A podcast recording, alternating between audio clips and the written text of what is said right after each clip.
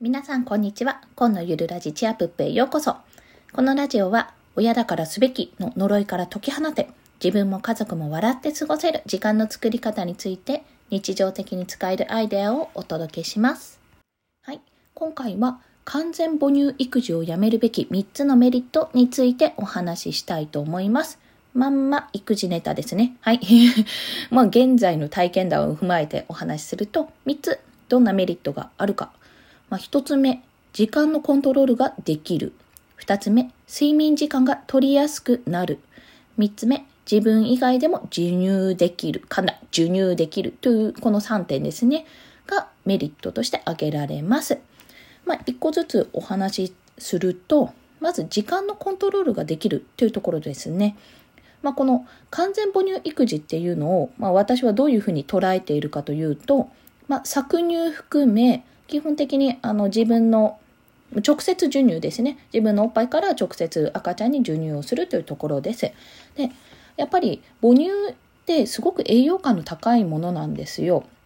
あの、だし、あの赤ちゃんと、まあ、ママがこう密接に触れ合うことで、やっぱりそこで関係性の構築というのももちろんできますし、とてもね、あの、良いことなんです。良いこと尽くし。まあ、ミルク代かからないし、っていうところがあるんですが、デメリットがね、大きいんですよ。このデメリットが。まあ、何かというと、基本的に母乳の方がミルクに比べてお腹が空きやすいというところと、まあ、哺乳瓶に比べて飲みづらいので時間がかかるんですね。まあ、その分数値からは強くなってね、そういった面ではいいかもしれないんですけど、というのと、まあ、要は時間のコントロールができないんですよ。いつお腹が空いて泣くかがわからないので。なので、私はここはやめるべき3つのメリットの1つ目として時間のコントロールができるというところを挙げました。これはまあ逆説的というか逆に言えばミルクを使うとあの腹持ちが良くなって基本的には3時間おきにあげれば良いという状況です。まあ、その間にお腹が空いたら母乳でカバーというところなんですけど結構ねあの腹持ちいいのであんまり泣かない。いや、我が家だけかもしれないんですが、あんまりお腹空いたってならないんですよね、ここが。あの、決められた量を上げていればなんですけど。で、もしね、そこで 失礼しました。ここでね、お腹が空いたってなったら、まあ、搾乳をね、事前にしといて、その搾乳をあげてもいいわけですし、あの、まあ、それこそ、おっぱいあげてもいいわけですよ、普通に。ただ、その一つの目安として、ミルクでもう3時間おきっていうふうにある程度決められてたらすごく時間のコントロールがしやすくなるんですよね。こちらとしては。あ今12時にあげたから次はだいたい3時ぐらいにあげればいいっていう目安が立つじゃないですか。で、まあ、それがね母乳だとなかなかちょっと難しいんですよ。いつお腹がすくかわからないから、まあ、どれだけ飲んだっていうのも時間で測るんですけどあと入院中は体重計でね体重計乗せてビフォーアフターで測ったりするんですが、まあ、お家ではそういうのもないので非常にちょっと振り回されやすいってところですね。なので、まあ、私は完全母乳育児っていうことを、まあ、やめた方がいいんじゃないかなっていうところ、まあ、ミルクも全然使っていいんじゃないっていう意味で、この時間のコントロールができるというところをお伝えします。で、二つ目は、睡眠時間が取りやすくなる。まあ、これ一つ目につながるんですけど、時間のコントロール、ある程度の目安、目処が立つと、睡眠時間が取りやすくなるんですよ。というのは、睡眠時間って、本当に取れないんですよ、これ。うん。だってさ、3時間以上基本的に開けちゃいけないんですよ。あの、ミルクの感覚とか、授乳の感、授乳の感覚っていうの。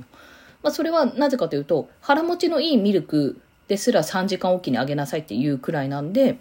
まあ、それ以上長い時間ほっとけないってことじゃないですか。ってなると、基本的に前後の準備とかあるので、あの3時間ごとって言っても、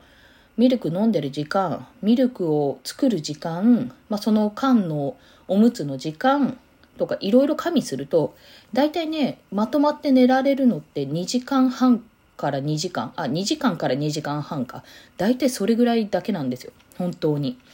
なので、だったら、それでね、倒れるくらいだったら、睡眠時間を取りやすくなるように、効果的に、効率的にミルクないし、あとは搾乳ですね、を取り入れて私はいいと思います。まあ、私がなぜミルクををしてるかっていうと、回し物じゃないでしょ別に。あの、明治さんとかね、そういったところの回し物ではないんですけど、